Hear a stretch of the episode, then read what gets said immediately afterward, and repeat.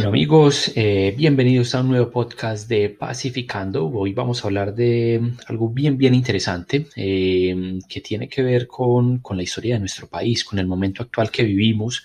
y bueno, gran parte de, de la historia política de, de, todo lo que ha sido el transcurrir de, de, nuestro país. Y bueno, para eso nos vamos a aproximar desde un ejercicio, un texto bien importante eh, que ha sido desarrollado por varios investigadores eh, precisamente en función de identificar cuáles han sido esos momentos que generaron la violencia en Colombia, esos momentos que generaron el conflicto o, los verdaderos desencadenantes de, este proceso. Entonces, obviamente, pues buscará los orígenes y las múltiples causas de lo que conocemos como conflicto en Colombia, eh, los principales factores y condiciones que han facilitado o contribuido a la persistencia eh, a lo largo del tiempo de, de, ese conflicto como tal. Y bueno, efectivamente los, los impactos y los efectos pues más relevantes, más notorios, especialmente pues sobre lo que conocemos como la población del común. Entonces, no siendo más, iniciamos con este podcast de Pacificando.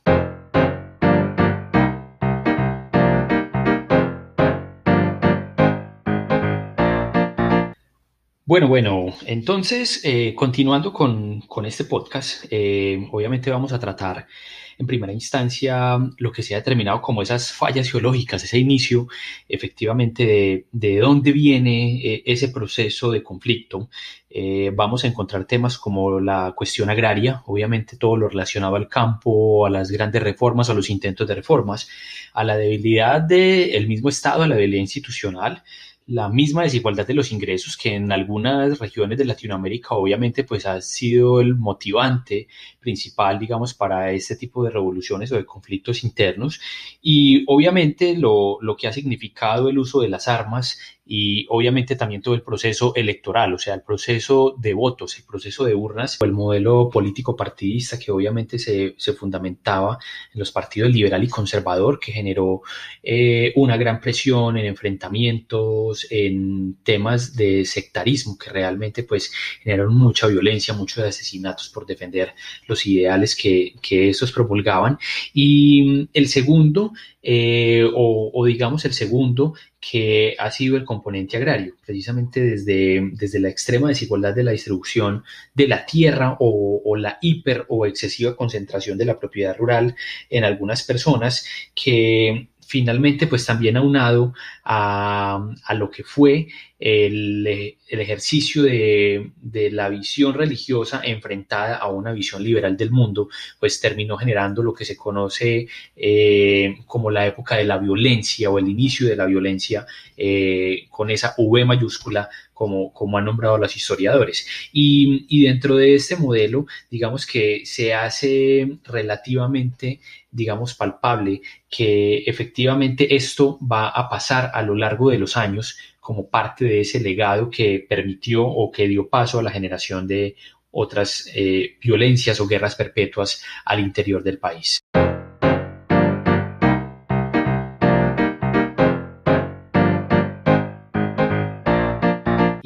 Bueno, pues digamos que mmm, algunas visiones eh, se orientan a decir que se desencadenó en el periodo de la violencia, como muy bien dijimos, en ese periodo de bipartidismo, en ese periodo de extrema irregularidad en, en, el componente agrario, en la tenencia de la tierra, donde incluso pues eh, Colombia eh, se situaba en, un modelo donde los campesinos habían logrado fragmentar la propiedad y habían logrado realmente crear un país, eh, a diferencia de otros, de otros modelos de Latinoamérica como Perú, Venezuela, Brasil o Argentina, donde todavía los campesinos eran pequeños o, medianos propietarios y donde generalmente también lo que, lo que se hablaba era pues en Colombia de un discurso eh, que apenas hacía alusión a la, a la reforma rural, digamos, de, de, convertirse en un país urbano, incluso don, donde se hizo una reforma agraria que solo benefició al 8% de las familias sin tierra con el modelo Operación Colombia y que se buscaba que incluso del campo migraran hacia las ciudades que posteriormente pues esto eh, terminó redundando obviamente en el caldo de cultivo para digamos una falta de atención o de apropiación de lo que iba a ser ese modelo de Estado o de la verdadera transferencia de políticas sociales hacia las comunidades. Entonces, en, este modelo, eh, que bien se llamó entonces, o, lo que se atreven a decir como el inicio de la violencia, posteriormente nos dio paso a lo que fue el modelo del Frente Nacional. Digamos que buscando precisamente eh, establecer un corte, establecer una base de, negociación entre esa guerra de muchos años, eh, esa fragmentación entre liberales y conservadores, eh, se había propuesto un fin que efectivamente, pues el primero era pactar la paz, buscaba eh, favorecer la transición democrática y promover programas de desarrollo. Y digamos que dentro de ese modelo se, se, pudo decir que se pactó la paz más como un cese a la violencia particular, porque se puede decir que a partir de, de la, lo que fue el inicio del Frente Nacional, pues Colombia tuvo eh, el periodo de menor violencia relacionada con el conflicto interno. Eh, y después digamos que obviamente pues eso dio paso a que se generan como una serie de matices, eh, obviamente como ciertas disidencias de, estas visiones políticas, de estas visiones liberales y conservadoras que después obviamente promovieron lo que fue eh, la, la, particular o el surgimiento, digamos, de esos grupos. Eh, de izquierda. Entonces, en, este modelo que, ya ahí empiezan a hablar de la violencia insurgente, que precisamente es cuando aparecen los primeros grupos guerrilleros, precisamente como una confrontación al Estado, porque no es capaz de materializar estos ejercicios del Frente Nacional, de, favorecer, como he dicho, la, la transición democrática, los programas de desarrollo, que es donde principalmente se queda corto, logra pactar una paz de enfrentamientos, pero donde se queda corto, entonces ese experimento bipartidista que se había desgastado, eh, digamos, fracasa por completo en las reformas eh, que buscaban, que también era reforma agraria, administrativa, tributaria, laboral, y digamos que se queda a mitad de camino. Ahí es donde esto, digamos, eh, empieza a, plantear lo que se conoce como el origen, digamos, de la, de la violencia insurgente. Y es, digamos, donde está la discusión de si eh, la violencia o el conflicto armado en Colombia entonces surgió en esa primera etapa de la violencia o fue en esta de la insurgencia posterior al Frente Nacional. Entonces, después de esto, obviamente, suceden varias cosas, empieza eh, a darse, digamos, resultado de, de, esa frustración del Frente Nacional eh, por transformar el campo de que obviamente se tuvo resistencia de los sectores terratenientes, entonces muchas, muchos de los propietarios de la tierra no querían, pero también había pugnas, había luchas eh, sectarias todavía de distintos movimientos, por ejemplo, como los de izquierda, y obviamente pues todos los vacíos en el campo social, entonces eh, dieron paso a que adicionalmente las Fuerzas Armadas tuvieran pocos recursos, igualmente la policía, y digamos que dejó las puertas abiertas para la privatización de la seguridad. En muchos casos empezaron a aparecer estas guerrillas enfrentando el ejercicio, digamos, de lo político, del Estado, y obviamente algunos otros grupos insurgentes, pues para tratar de defenderse de estas guerrillas desde la privatización de la seguridad, que ahí es incluso desde lo que fue el estado de sitio en su momento, donde se permitió la militarización de los conflictos sociales, pues eh, obviamente eh, se generó una fractura aún mayor de lo que podía ser ese modelo de país. Entonces, ahí digamos que avanzando a partir de este Frente Nacional,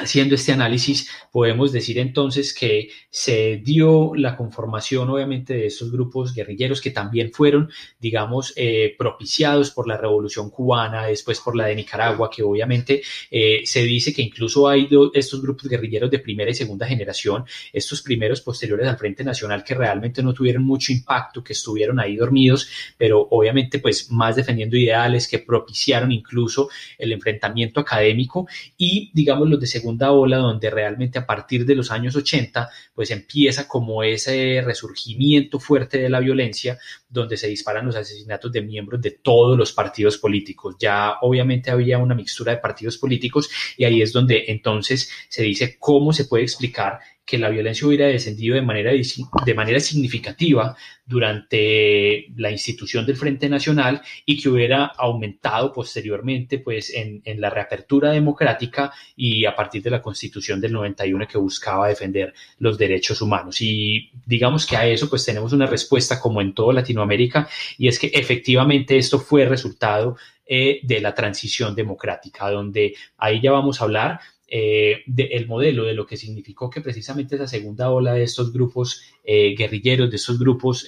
digamos, de defensa privada, pues se hicieran, digamos, con el atractivo modelo del narcotráfico, con el atractivo modelo de la guerra y obviamente les permitiera mantener, digamos, su lucha en el largo plazo.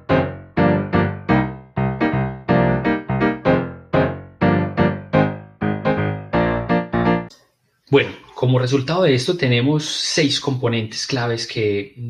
resultado de este conflicto, pues obviamente podemos decir y es que eh, en primer lugar eh, esto ha sido un conflicto prolongado, ya fuera que se hubiera generado desde lo que se conoce como la, la, violencia con V minúscula o la posterior emergencia de las guerrillas de, de la posrevolución cubana o de los años 80, donde, digamos, se se les incorporó todo el tema de, del narcotráfico y la violencia. Adicionalmente, pues se tiene el tema de, de, que es un conflicto totalmente complejo por el sinnúmero de actores involucrados eh, que se tuvieron alrededor, digamos, de, de, todo ese carácter multidimensional y multifactorial. Hablábamos de suelo, hablábamos de reforma agraria, hablábamos de necesidades del Frente Nacional, de derechos sociales, hablábamos de, de las necesidades reales sociales. Y, y en tercer lugar, pues a eso se le suma es que ha sido totalmente discontinuo, o sea que se han presentado varios procesos donde no necesariamente uno ha sido resultado del otro, pero que han sido discontinuos. Y obviamente pues ahí es donde, por ejemplo, se dieron las guerrillas de primera generación que decayeron y a partir de los 80 pues renacieron con el tema del narcotráfico. O adicionalmente un cuarto punto es las diferencias regionales. ¿Qué ha significado las diferencias regionales precisamente en, en, el tema de cuando surgieron los frentes de las guerrillas? ¿Cómo unas eran débiles o fuertes en otra zona o cómo ciertas zonas fueron las más afectadas por la violencia? Un quinto, por ejemplo, que finalmente pues se considera que es un conflicto atroz donde es la población civil la que ha sido realmente afectada y damnificada por la confrontación de, desde el bipartidismo hasta lo que han sido el surgimiento de las guerrillas. Y finalmente pues eh, lo que sí podemos decir es que eh, es un conflicto de raíces políticas, que en todo momento ha tenido raíces políticas y obviamente pues que ha buscado involucrar los proyectos de sociedad, pero que finalmente pues eh, ha sido resultado de una enemistad política desde sus orígenes.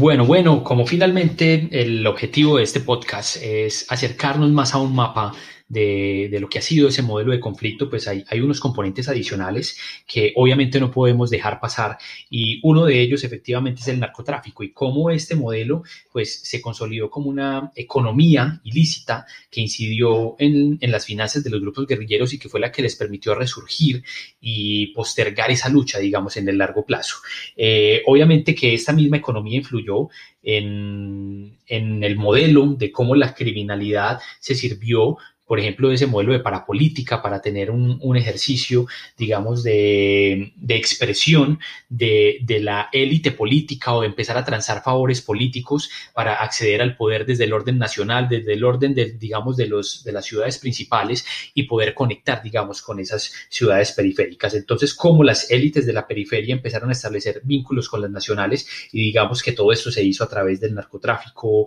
de, digamos, su interrelación y obviamente el manejo de grandes recursos. Y finalmente, pues eh, otro de los principales que también les sirvió, digamos, como herramienta de financiación, que fue el secuestro y la extorsión, que finalmente, pues, fue su, una de sus primeras eh, fuentes de financiación en sus inicios, incluso antes del narcotráfico, y obviamente la principal fuente de reclutamiento. Ahí, digamos que entran a jugar papeles fundamentales, eh, temas como la precariedad institucional, o sea, una institución poco presente en el país, con una presencia de la Fuerza Armada débil precisamente para contrarrestar ese este tipo de ejercicios y que además promovió, como en el caso de las convivir, la, la formación y privatización de la seguridad y la vigilancia en Colombia. Eh, posteriormente el tema de las urnas y de los votos, como adicionalmente pues este digamos, monopolio de la violencia y de la seguridad, pues permitió apropiarse no solo de, digamos, de las votaciones, sino también de esos botines políticos cuando se crea el modelo, digamos, ya de la elección popular y adicionalmente, digamos, la asignación de recursos del gobierno nacional a, las municipalidades y gobernaciones, pues que se considera como un gran botín, precisamente que hay que cuidar y que hay que tener independiente del actor. Y finalmente,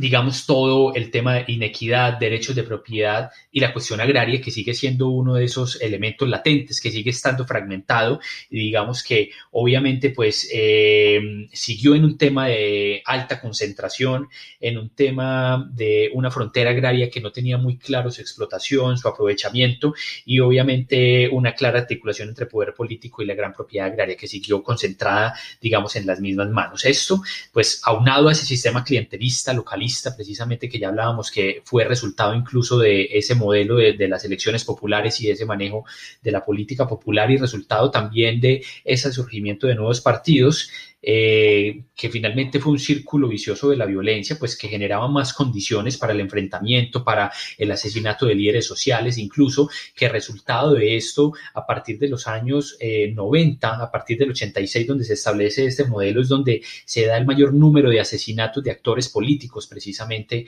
en Colombia, y finalmente, pues, eh, que termina siendo la población y principalmente la población rural, esa población, digamos, del enfoque agrario, la más afectada, que termina estando más eh, fragmentada y finalmente pues eh, no solo perdiendo la vida, sino también incursa en el conflicto, donde no solo son despojados de la tierra, no pueden acceder a ella para su explotación, sino que la única forma de sobrevivir, por ejemplo, es sumarse a uno de esos grupos al margen de la ley. Entonces, esto nos lleva, digamos, como a complementar ese mapa general de, de lo que podemos conocer como el conflicto armado y, y digamos, eh, o el conflicto en general en Colombia, y que finalmente, pues, eh, ahí nos lleva reconocer también el estado de víctima. Ese estado, digamos que se ha hablado de diferentes connotaciones de víctima, pero que finalmente son esas personas que se han visto afectadas en los enfrentamientos violentos y que, bueno, es parte de lo que queremos hacer en este podcast también de llamar la atención, digamos, de, de cómo entender un poco ese conflicto, de qué estamos viviendo en este momento y hacia dónde vamos. Sin esto, pues, eh, no queda más decir que eh, esta es una apuesta precisamente por tratar de desenredar un poco eh, esa visión integral, ese recorrido histórico de lo que ha sido nuestro modelo de país y que quisiéramos precisamente pues ahondar más adelante y que cada persona tenga en esa condición de víctima la posibilidad precisamente de, digamos, pacificar su corazón, solventar y como decimos en este podcast, pues vamos pacificando, pero lo vamos haciendo a partir del entendimiento de la historia y de los parámetros y de las causas que generaron lo que hoy vivimos. Muchas gracias.